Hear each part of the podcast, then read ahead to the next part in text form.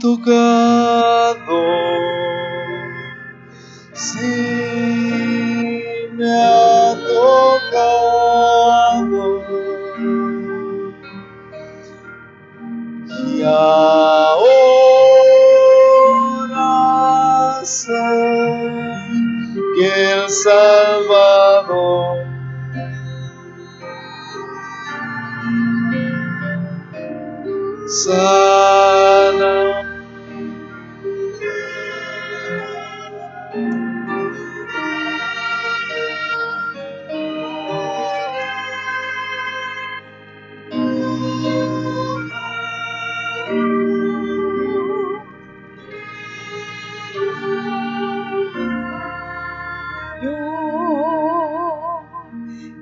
Gracias Señor esta noche, porque tú siempre estás dispuesto a encontrarte con nosotros.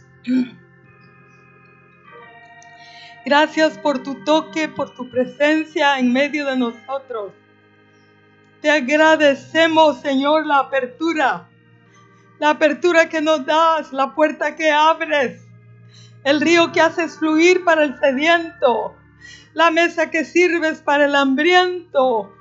Oh, la mano que extiendes para el necesitado. Te agradecemos profundamente tu gran amor, tu gran misericordia en medio de nosotros, Señor. Bendice, Señor, esta, esta reflexión, estos pensamientos, estas palabras, Señor, y que fluya del mero centro de tu corazón esa vida, Señor, que nos capacita, que nos fortalece. Esa gracia, Señor, que nos lleva hacia adelante. Ese entendimiento que nos hace caminar de una forma diferente para entrar en lo mejor que tú tienes, Señor. Gracias te damos. Gracias por este tiempo aquí juntos y por tu palabra, Señor. Pueden sentarse, hermanos.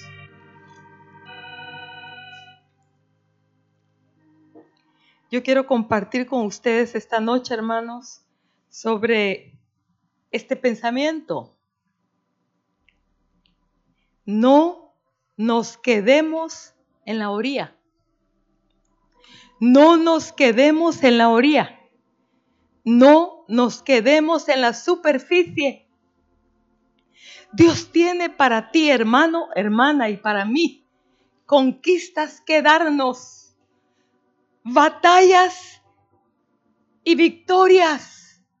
Dios todavía quiere derrumbar muros en nuestra vida, levantar eh, cosas que están derribadas, pero también quiere derribar cosas que están elevadas, que son un tropiezo.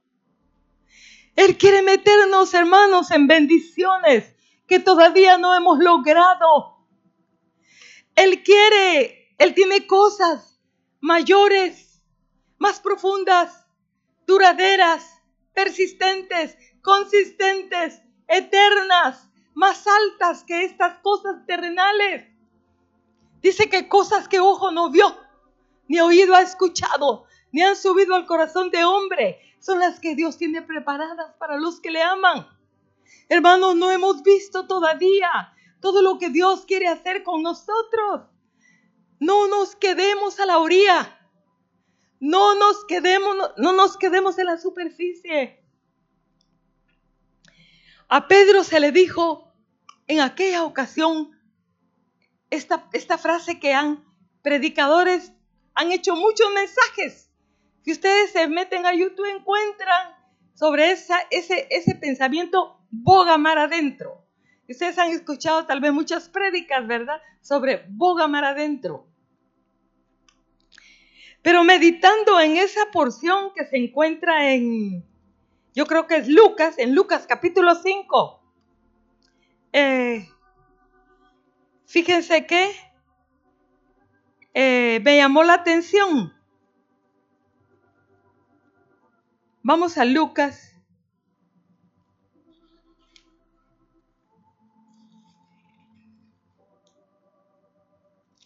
Dice en el capítulo 5 y en el capítulo 5 y versículo 3. Y entrando en una de aquellas barcas, hablando de Jesús, ¿verdad? La cual era de Simón, le rogó que se apartase de tierra un poco. Significa que esa barca estaba allí estacionada en la orilla del mar. Y entonces dice, eh, y sentándose enseñaba desde la barca a la multitud. Y cuando terminó de hablar, dijo a Simón, boga mar adentro y echad vuestras redes para pescar. Y respondiendo Simón le dijo, Maestro, toda la noche hemos estado trabajando y nada hemos pescado mas en tu palabra echaré la red.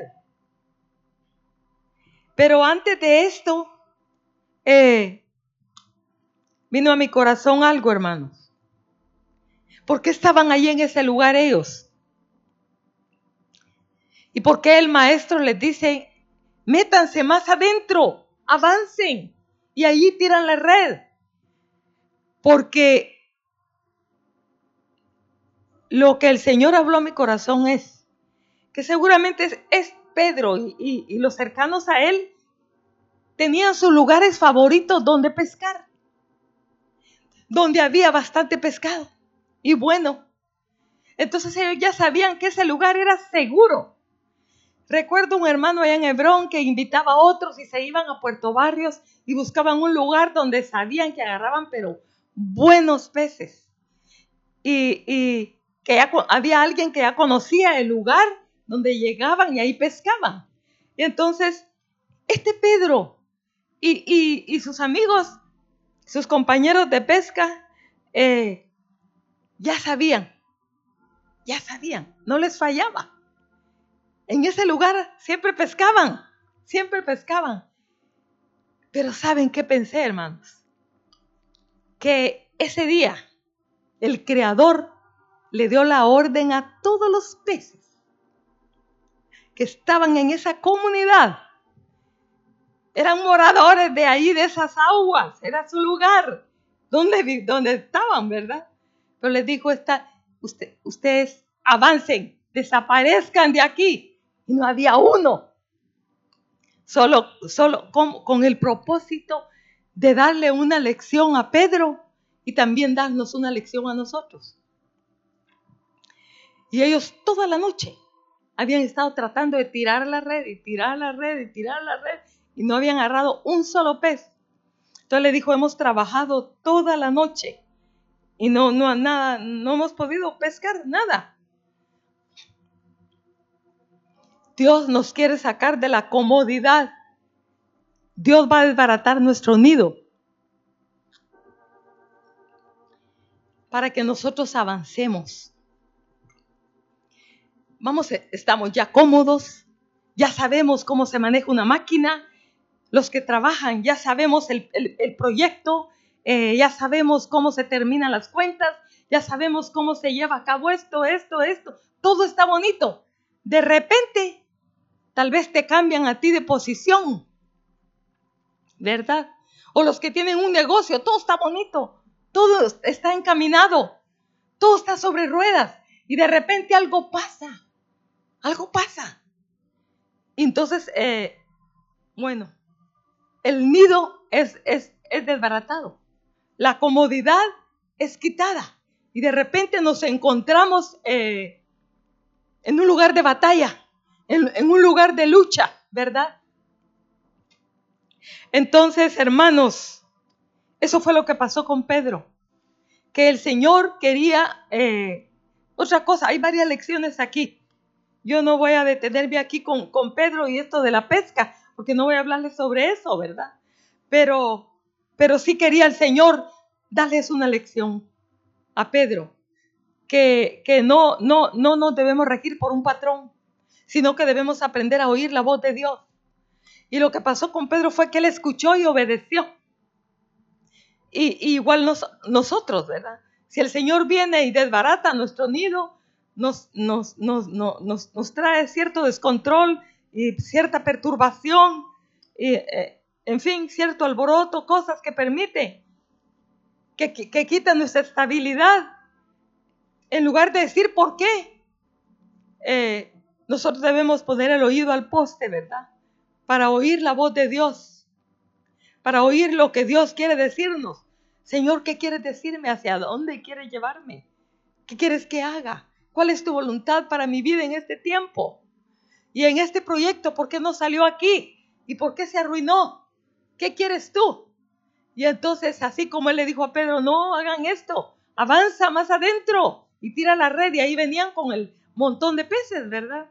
Así va a ser con nuestra vida, hermanos. Dios solamente quiere darnos crecimiento. Dios solamente quiere darnos consistencia.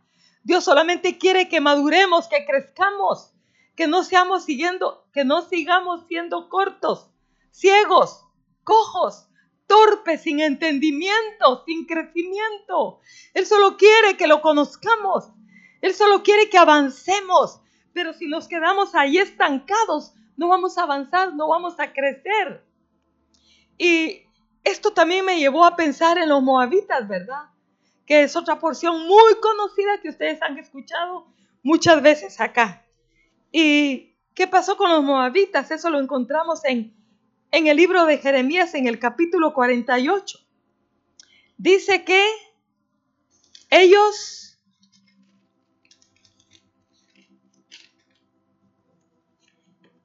dice en el capítulo 48 de Jeremías 11 y 12, quieto estuvo Moab desde su juventud y sobre su sedimento ha estado reposado y no fue vaciado de vasija en vasija ni nunca estuvo en cautiverio. Por tanto, quedó su sabor en él y su olor no se ha cambiado. Mire, escúchelo con el corazón. Porque algunos de ustedes se saben de memoria esta porción y la han escuchado tantas veces que el oído se pone, eh, ¿cómo les digo? Si ustedes están escuchando una lluvia que está cayendo y cayendo y cayendo y cayendo, ya ni la oyen como el ventilador, como el aire acondicionado, ¿verdad? Sí, que uno es el ruido, el ruido lo, lo arrulla y hasta lo duerme. Entonces hay palabras en la Biblia que las hemos escuchado tantas veces que ya no oímos. Pero hermanos, abre tu corazón y escucha, escucha esta palabra con el corazón del Señor, con la actitud que el Señor quiere que tú, para que seas bendecido, que tú recibas, que tú escuches. Eh, Entonces, eh, Dios no quiere estancamiento para nuestra vida porque eso nos arruina. Eso pudre, pudre la unción, arruina el ungüento y, y debilita el corazón, el alma. Una persona que pasa mucho tiempo en cama por enfermedad, ¿qué pasa, hermanos? ¿Qué pasa? ¿Ah? Sus músculos se, suavizan, se ablandan. ¿Qué más? Eh, baja de peso. Se le va el apetito. Eh, en fin, un montón de cosas pierde, ¿verdad? Por la falta de ejercicio, la falta de sol, la falta de trabajo y en fin, un montón de cosas. Entonces el estancamiento, el acomodamiento, hermanos, arruina nuestra vida. Dios no quiere eso. Por eso es que de repente Él, intempestivamente, así actúa Dios. Cuando uno no lo está esperando, de repente. Porque una prueba cuando viene a nuestra vida no está diciendo como el semáforo. Primero luz amarilla, luz amarilla, después viene la luz roja. Sino que cuando nosotros sentimos estamos metidos en un vendaval, estamos metidos en el turbión, estamos metidos en medio de la prueba. Así actúa Dios para remover el sedimento, porque aquí dice, bueno, ellos están con todo su sabor y con su olor, el olor de la carne, el olor de, así soy yo. Es que así era mi mamá, es que así era mi papá, y así he sido yo y así soy yo. Es el olor propio, pero Dios quiere quitar ese olor propio, el olor de nuestro carácter natural, ¿verdad? De nuestras acciones, de nuestras actitudes y poner su fragancia, el olor de su conocimiento. Esas palabras que cuando se convierten en vida en nosotros, hermanos, dan una fragancia. Lo, lo que hacemos tiene un olor. Lo que decimos tiene un olor. Porque van acompañadas de esa vida que procede de los tratos, del trabajo de Dios de las cautividades, de las noches oscuras y de todo en lo que Dios nos mete para remover el sedimento y, ser trasvasados, como, como dice aquí en Jeremías, de los moabitas, ¿verdad? Por eso vienen días, porque aquí en Jeremías está anunciando que el cautiverio viene para ellos, que el juicio viene para ellos, los tratos vienen para ellos. Dice, ha dicho Jehová, porque yo le enviaré trasvasadores que le trasvasarán y vaciarán sus vasijas y romperán sus odres. Es todo aquello en que confiaban, todo aquello en que estaban acomodaditos. Y se avergonzará Moab de que Mos, que Mos, hermanos, era el ídolo más importante de ellos. Un ídolo abominable. Sacrificaban a los niños a este ídolo. Y entonces ellos confiaban en Él para la prosperidad, para la fertilidad. Pero aquí dice, no les va a funcionar nada. Van a ser desbaratados y van a ser trasvasados y se avergonzará, se avergonzará Moab de Quemos porque no le va a servir de nada. ¿Por qué? Porque cuando el grande de los grandes y el señor de los señores está en acción, se levanta. Hermanos, cuando Él dice, nadie puede decir otra cosa. Cuando Él abre, nadie cierra. Y cuando Él cierra, nadie abre. Cuando Él se dispone a hacer algo, nadie lo puede parar. Y también dice aquí, se avergonzará Moab de Quemos como la casa de Israel se avergonzó de Betel que es su, que era su confianza, ¿verdad? Entonces, eh, el espíritu moabita, hermanos, resiste a los cambios, que Dios nos libre, resiste a los cambios, se aferra a lo cómodo, eh, rechaza ser dirigido por el Espíritu Santo, sino que prefiere lo que, lo que tiene planeado, lo que le gusta, lo que, lo que, lo, lo, que él hace, confía en su fuerza. Entonces no busca la ayuda, la guianza del Espíritu Santo, ni la ayuda de Dios. Y ese espíritu moabita eh, los moabitas eran descendientes de, de, Lot. Entonces a mí me llamó la atención eh, que, que Dios nos libre del espíritu de Moab. ¿Qué pasó con Lot? ¿Por qué cayó en eso? ¿Cómo les digo? ¿Cómo fue poniendo sus tiendas hacia Sodoma? Pero ¿qué fue lo que pasó cuando Abraham sintió que debieran separarse? Porque no, no cabían ellos, tenían mucho ganado, muchos bienes. Tú te vas aquí, yo voy, voy acá. Le dijo, si tú te vas acá, yo me voy acá. Le dijo Abraham. Pero dice que Lot se paró y vio toda la llanura del Jordán, que era de riego y como el huerto de Jehová. Y dijo, esto es lo mejor, lo mejor que hay. Entonces, seguramente en él había codicia. Y, a él le gustaba eh, la comodidad, el relajamiento. O sea, tengo tierras y, tengo criados que trabajen. Yo puedo estar en una hamaca, en una mecedora, en una silla, descansando, reposando, y ellos están trabajando. Me llama la atención que siempre dice que iba Abraham y su sobrino, pero no dice mayor cosa de lo que él hacía, ¿verdad? Es más, tuvo que ser rescatado. No podía ni siquiera luchar.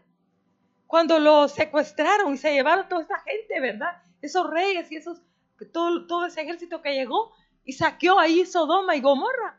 Ni siquiera él pudo luchar por su familia, por su esposa, sus bienes, sino que se lo llevaron, él iba entre los cautivos con sus mujeres y con su, con su mujer y con sus con sus hijos y, qué más, y, todos sus bienes, ¿verdad? Entonces, eh, ¿qué estamos heredando a nuestros hijos? Porque él, lo llevó, él llevó allí a su familia, eh, allí crecieron, amando también las cosas, ¿verdad? Eh, la comodidad, el relajamiento, sin, sin, sin tener un, un mayor temor de Dios, ¿verdad? Y él allí se fue su esposa, y sus hijas en inmoralidad. Y de ahí vienen los moabitas. Entonces es ese espíritu que no quiere cambiar, que no le interesa, no quiere entrar en cautividad, en conflictos. Esa gente que dice, no, a mí no me gustan los problemas. Y evitan una confrontación. Cuando a veces Dios dice es necesaria la confrontación, cuando se trata de pecado, cuando se trata de injusticia, cuando se trata de agradar a Dios, cuando se trata de santidad. Y Dios dice, es necesario pararnos, pararnos y abrazar el espíritu de equidad, el espíritu de, justicia, el espíritu de verdad, el espíritu del temor de Jehová, el espíritu de santidad, el espíritu de lo que es justo. Hermanos, necesitamos valor, el poder del espíritu, el poder de Dios. Pero bueno, que Dios nos libre. Entonces, no nos quedemos en la orilla. Hagamos lo que Pedro hizo. Obedeció al Señor y se metió hacia adentro. Y el fruto fue abundante y grande, ¿verdad? Y si nosotros obedecemos y oímos la voz de Dios también, vamos a cosechar cosas grandes en Dios eh, de, de lo que Él quiere hacer en nuestra vida.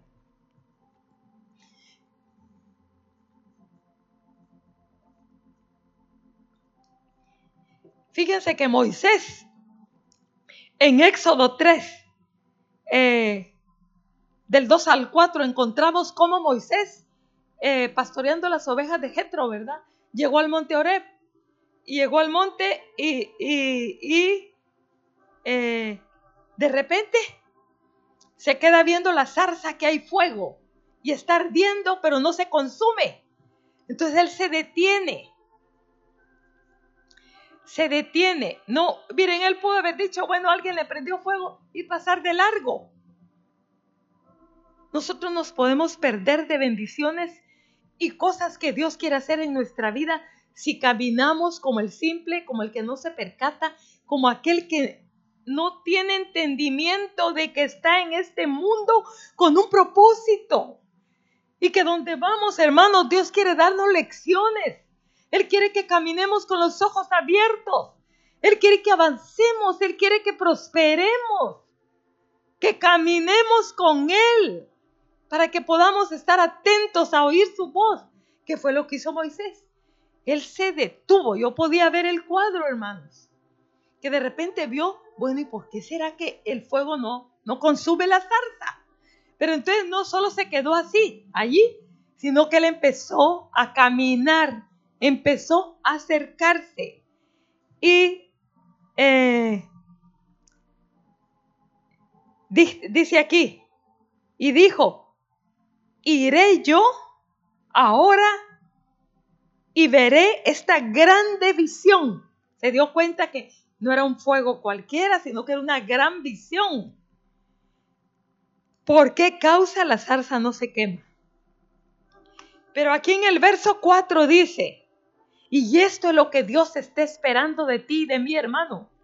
Mira, y viendo Jehová que él iba a ver, lo llamó Dios de en medio de la zarza. Hermanos, cuando nosotros nos movemos, avanzamos un poco. Cuando algo nos inquieta, cuando sentimos que Dios quiere hacer algo. ¿Qué podemos hacer? Por ejemplo, yo estoy inquieta que Dios me quiere hablar. Entonces hago, digo, me voy a levantar más temprano, lo voy a buscar. Voy a ver si en la, en la palabra del Señor, ¿qué quieres tú, Señor? Eh, le dedico un tiempito, hago algo. ¿Entienden? Cuando él vio, viendo Jehová que él iba a ver que se acercó, digo yo, ¿y qué tal si Moisés no se acerca a la, zarza, a la zarza? Tal vez Dios no le habla. ¿verdad? Dios hubiera esperado o, no sabemos qué hubiera pasado si él pasa de largo, pero no, Moisés se detuvo y avanzó hacia adelante para acercarse, para ver de cerca esa cosa que estaba viendo. Y es lo que nosotros tenemos que hacer, acercarnos a Dios cuando Él nos quiere hablar. Tal vez no tenemos claro lo que Él nos quiere decir. Entonces podemos hacer un ayuno, eh, podemos orar, buscar, leer la palabra. ¿Me entienden? Acercamiento. Entonces, cuando Él mira la actitud del corazón, que no somos simples, que no nos importa, sino que estamos interesados en saber lo que Dios quiere de nosotros. Entonces Él también, nosotros damos un paso y el Señor va a dar dos más y se va a acercar a nosotros. También vemos aquí a Jacob.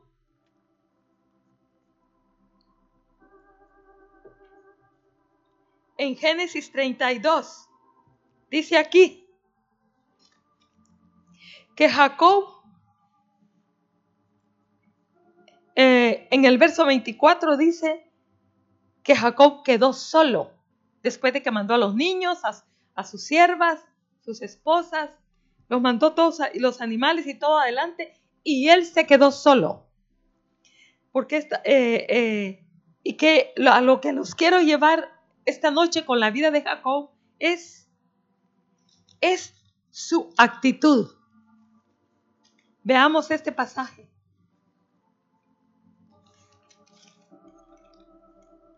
Dice que se quedó solo y entonces luchó con él un varón hasta que ¿Qué dice? Lucha con él un varón hasta que raya el alba.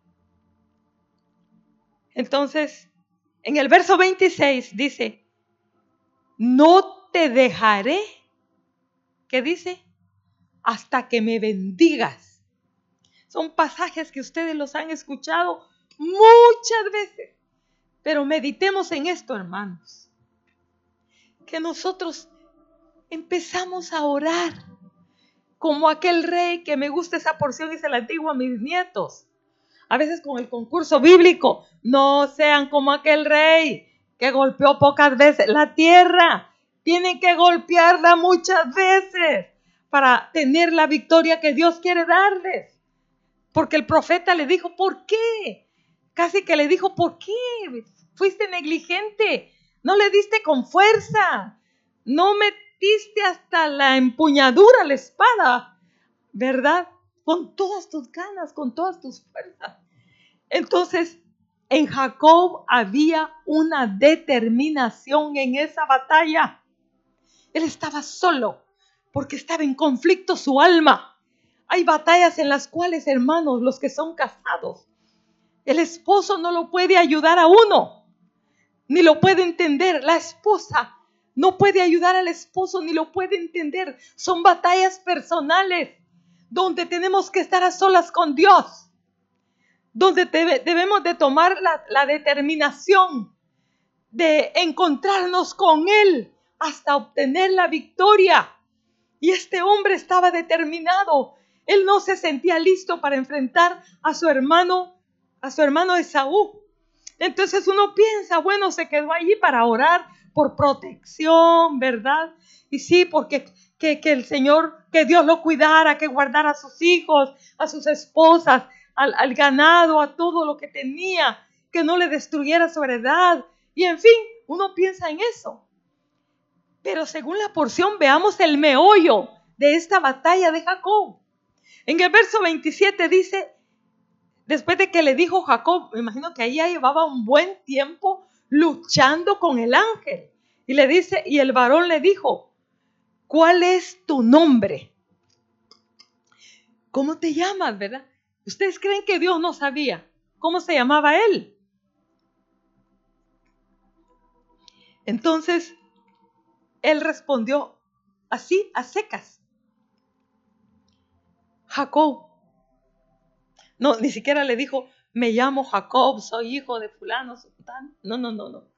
Le dijo, Jacob, tal vez avergonzado. Le dijo, mi nombre es el meollo por el cual yo estoy esta noche aquí. Mi vida, mi alma, mi condición, mi corazón, mis fracasos, mis mi torcedura, eh, mis fallas, mis errores. No logro tener victoria. Por eso estoy aquí. Por eso. Porque me llamo Jacob. Soy el torcido. El engañador. Y no puedo. No puedo cambiar. He luchado muchas veces por ser diferente. Como dijo Pablo, lo que yo quiero hacer, eso no hago. Y lo que yo no quiero hacer, eso hago. Así estaba este hombre. Sí, yo me quiero portar bien, pero no puedo. Sino que al contrario, hago lo malo, ¿verdad? Ese es el meollo esta noche, es mi batalla, es mi lucha, mi nombre, mi condición. Estoy avergonzado, me siento frustrado, no me siento en capacidad de enfrentar a mi hermano porque soy capaz de hacer muchas cosas malas. Y en el verso 28, y el varón le dijo, no se dirá más tu nombre Jacob, sino que Israel, Israel, ¿verdad? Le dijo el ángel. Y que quiere decir, Dios lucha. Esa es la diferencia, hermanos. Cuando nos metemos en la batalla con Dios y nos rendimos allí, vamos a descubrir que el que lucha es Dios y no nosotros. Nosotros paramos agobiados muertos, rendidos, enfermos. Hermanos, hay muchos enfermos en el cuerpo de Cristo. ¿Por qué? Porque hemos estado peleando, hermanos, con nuestra propia fuerza, tratando de cambiar no solo nuestra vida, sino de cambiar a los demás. Y, decimos, es que no entiendes, que tal vez ni palabras decimos, pero por dentro, es que qué necedad, es que no cambia, es que sigue siendo igual, por más que le digo, por más que la, eh, estimulo por más que le hablo. No, sigue siendo igual. ¿Por qué? Porque solo Dios cambia las vidas. Solo Dios va a cambiarte a ti y a mí y va a cambiar a los que te rodean.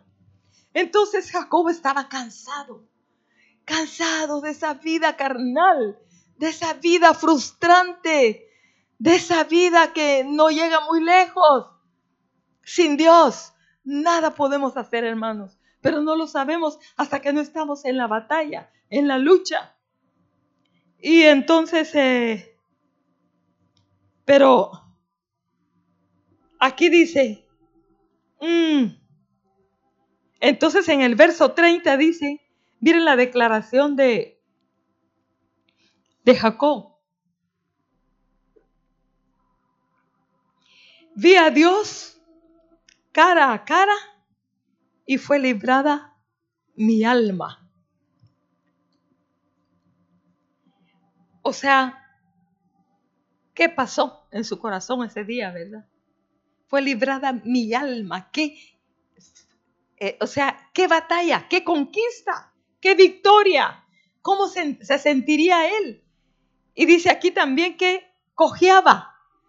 Dice en el verso 31, y cuando había pasado Peniel, le salió el sol y cojeaba de su cadera. ¿Por qué? Eh, ¿Por qué? Pero vemos lo que yo los quiero llevar a que este hombre pudo quedarse, haber luchado una hora y dejar ahí pues y seguir adelante siendo el mismo hombre. Pero es lo que es lo que Dios no quiere. Él no quiere que te quedes en la orilla. Él no quiere que nos quedemos en la orilla. Hermanos, Él quiere que avancemos.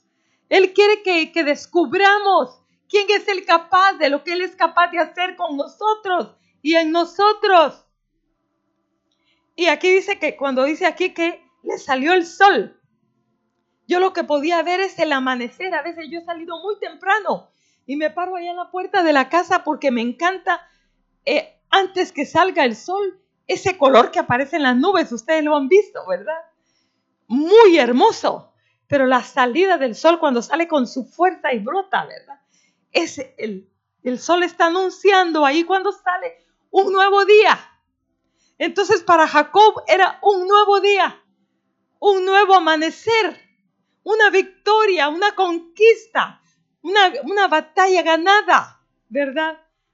Pero era un nuevo día para él porque a partir de ahí, es cierto, él cojeaba, pero no se iba a apoyar en su fuerza, sino que él sabía y conocía, porque había visto cara a cara a Dios, él sabía que Dios era poderoso para cambiarlo, para ayudarlo, para fortalecerlo, para llevarlo hacia adelante. Cualquiera que fuera la situación que enfrentara con Esaú y todo lo que viniera más adelante, él sabía quién era su Dios. Hermano, tú necesitas y yo saber quién es nuestro Dios, pero necesitamos persistir en la oración, persistir, ser diligentes, esforzados, no quedarnos ahí a medias. Y allí es una batalla campal, es, es, es, es difícil, eh, eh, es un trabajo, pero, pero no te des por vencido. Eh, tomemos el ejemplo de este hombre, ¿verdad? Él era igual que tú y que yo. Tenía debilidades como nosotros también, le costaba como nosotros, pero el Dios es el mismo.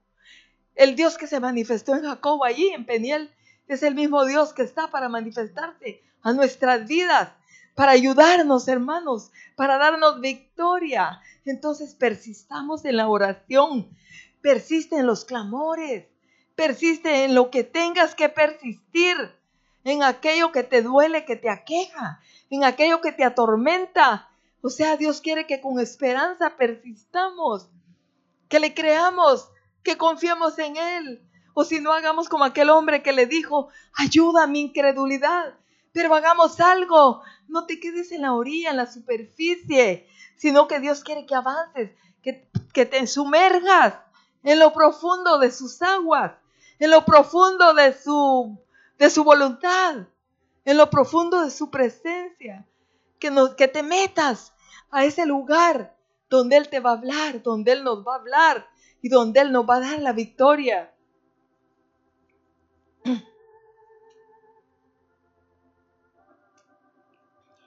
Y el otro que tengo aquí es Habacuc. Habacuc 2 del 1 al 3.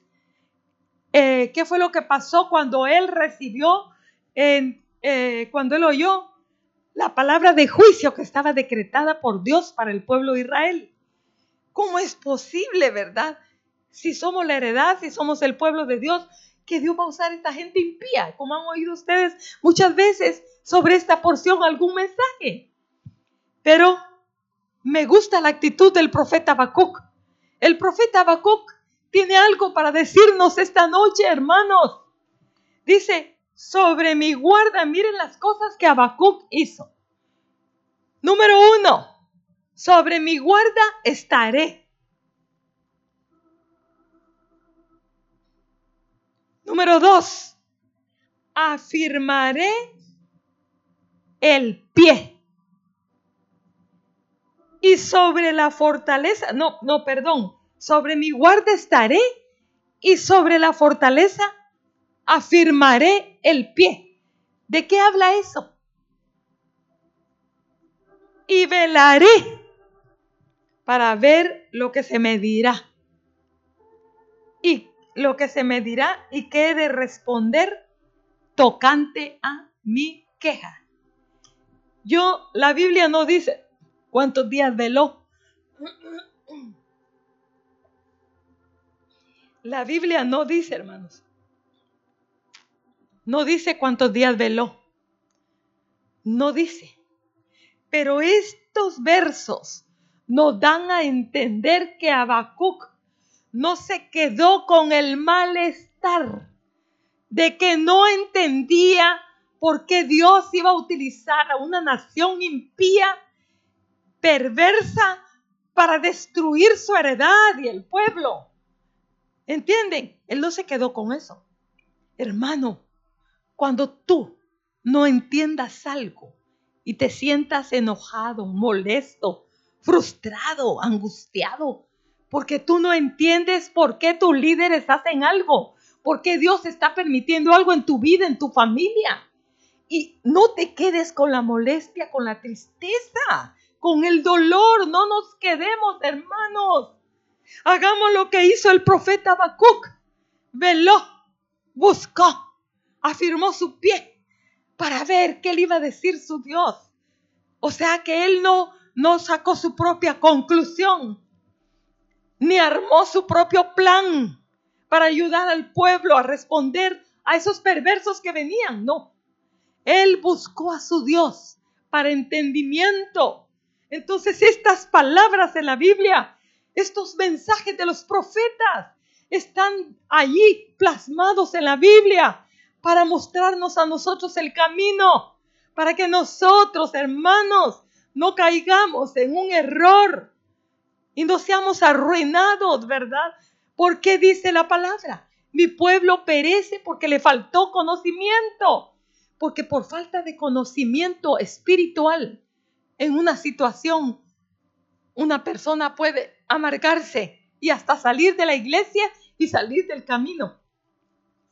Porque se quedó solo viendo el tumulto, el polvo, ¿sí? La oscuridad, lo que pasó, lo negativo, pero no buscaron a su Dios, no se humillaron. Entonces, tenemos que acercarnos a Dios humildemente, ¿verdad? Y decirle, necesito entendimiento, Señor, sabiduría. Ayúdame para tener la actitud que debo tener. Señor, mi corazón es débil. Yo sé que soy capaz de cualquier cosa, de endurecerme, de amargarme, de murmurar, de quejarme, de fallarte, pero yo te pido que me ayude, hermanos, velar, orar, buscar al Señor, es de sabios en medio de una batalla. ¿Sí? Y entonces eh, lo tremendo es que Habacuc sí vio todo eso, pero él se dio cuenta que él no sabía cómo responderle a Dios. ¿Me entiende? Dijo, ¿y qué he de responder tocante a mi queja? Porque él tenía una queja, pero no sé cómo responderle a Dios. Pero cuando él cuando Dios vio la actitud de él de querer oír y de acercamiento, dice en el, en el verso 2, y Jehová me respondió. ¿Qué fue lo que Jehová le respondió? Estamos en Habacuc, ¿cuánto? Pero miren, lo que dice, ah, vamos a ver, encontramos aquí Habacuc.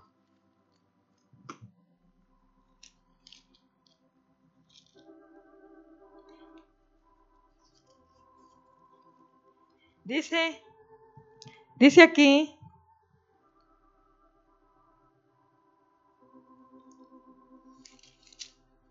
Estoy en otro libro.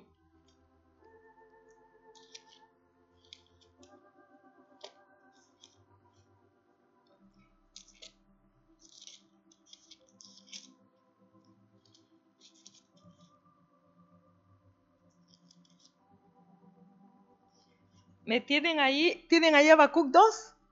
Y dijo, bueno, vamos a ver lo que ahí pusieron, que está antes ahí que, que, la mía.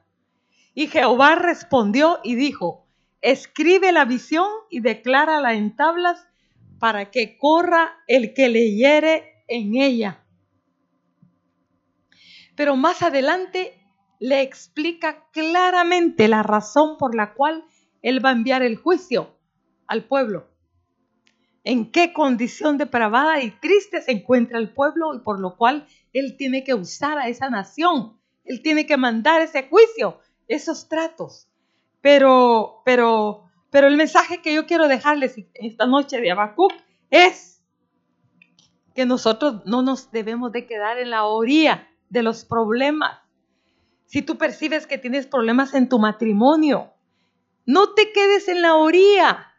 Busca solución. Persiste, ora, ayuna, indaga con Dios. O sea, no te quedes así conforme, tranquilo. Pues, no, ¿qué, qué puedo hacer? No, esto no cambia. No, no, no. Busquemos a Dios.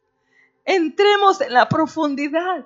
¿Tienes problema con algún hijo? No te quedes en la orilla de ese problema. Busca la solución, busca a tu Dios, busquemos a nuestro Dios por sabiduría, por dirección, por su apoyo, por su fortaleza, por su ayuda, su socorro.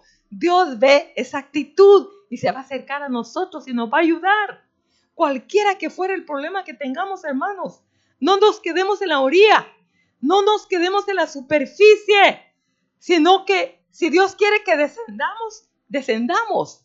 Y si Dios quiere que avancemos, avancemos. Y si Dios quiere que subamos, subamos, dependiendo la dirección hacia donde Dios nos, nos, nos empuja y quiere que vayamos, que tengamos ese corazón dócil para seguirlo, ¿verdad? Sí, porque solamente los que sigan al Señor, hermanos, recibirán entendimiento, fortaleza y todo lo que Él es, les será dado. Él les, les, dará de los tesoros y de lo que Él es, ¿verdad? Lo derramará sobre ellos, sobre esas personas que se acerquen a Él, como estos hombres, ¿verdad? Que en medio de su situación que se les presentó, obedecieron, se acercaron, hicieron algo, persistieron, lucharon hasta alcanzar, ¿verdad? Hasta alcanzar el objetivo. Entonces, Pidámosle al Señor que seamos fieles, entendidos, que este no sea un mensaje más. Hermanos, cada vez que el Señor nos, cada vez que, el Señor nos, confronta con una palabra, sea grande o sea pequeña, quien, cualquiera persona que sea, que esté aquí al frente, pero con una sola palabrita que seamos confrontados y que, que la luz enciende en nuestro corazón, somos responsables somos responsables.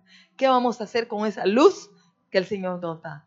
¿Qué vamos a hacer con esa palabra que el Señor nos da? Señor, ayúdanos, ayúdanos para ser diligentes, esforzados, persistentes en aquellas cosas que nos están pasando y en aquellas cosas a las cuales tú nos estás llamando, Señor. Si tú nos estás llamando a ser guerreros de oración, que oigamos tu voz y seamos, Señor, personas que clamen, que giman, que se pongan en la brecha. Si tú nos estás llamando a ser buenos padres, Señor, que seamos de aquellos, Señor, que buscan la dirección, la sabiduría, la ayuda para cumplir con ese llamamiento, Señor. Si tú nos estás llamando, Señor, a ser una voz en el desierto, que escuchemos, Señor, tu guianza, tu palabra, para ser enseñados, entrenados, para darnos ese, ese poder, esa gracia, esa destreza divina, Señor.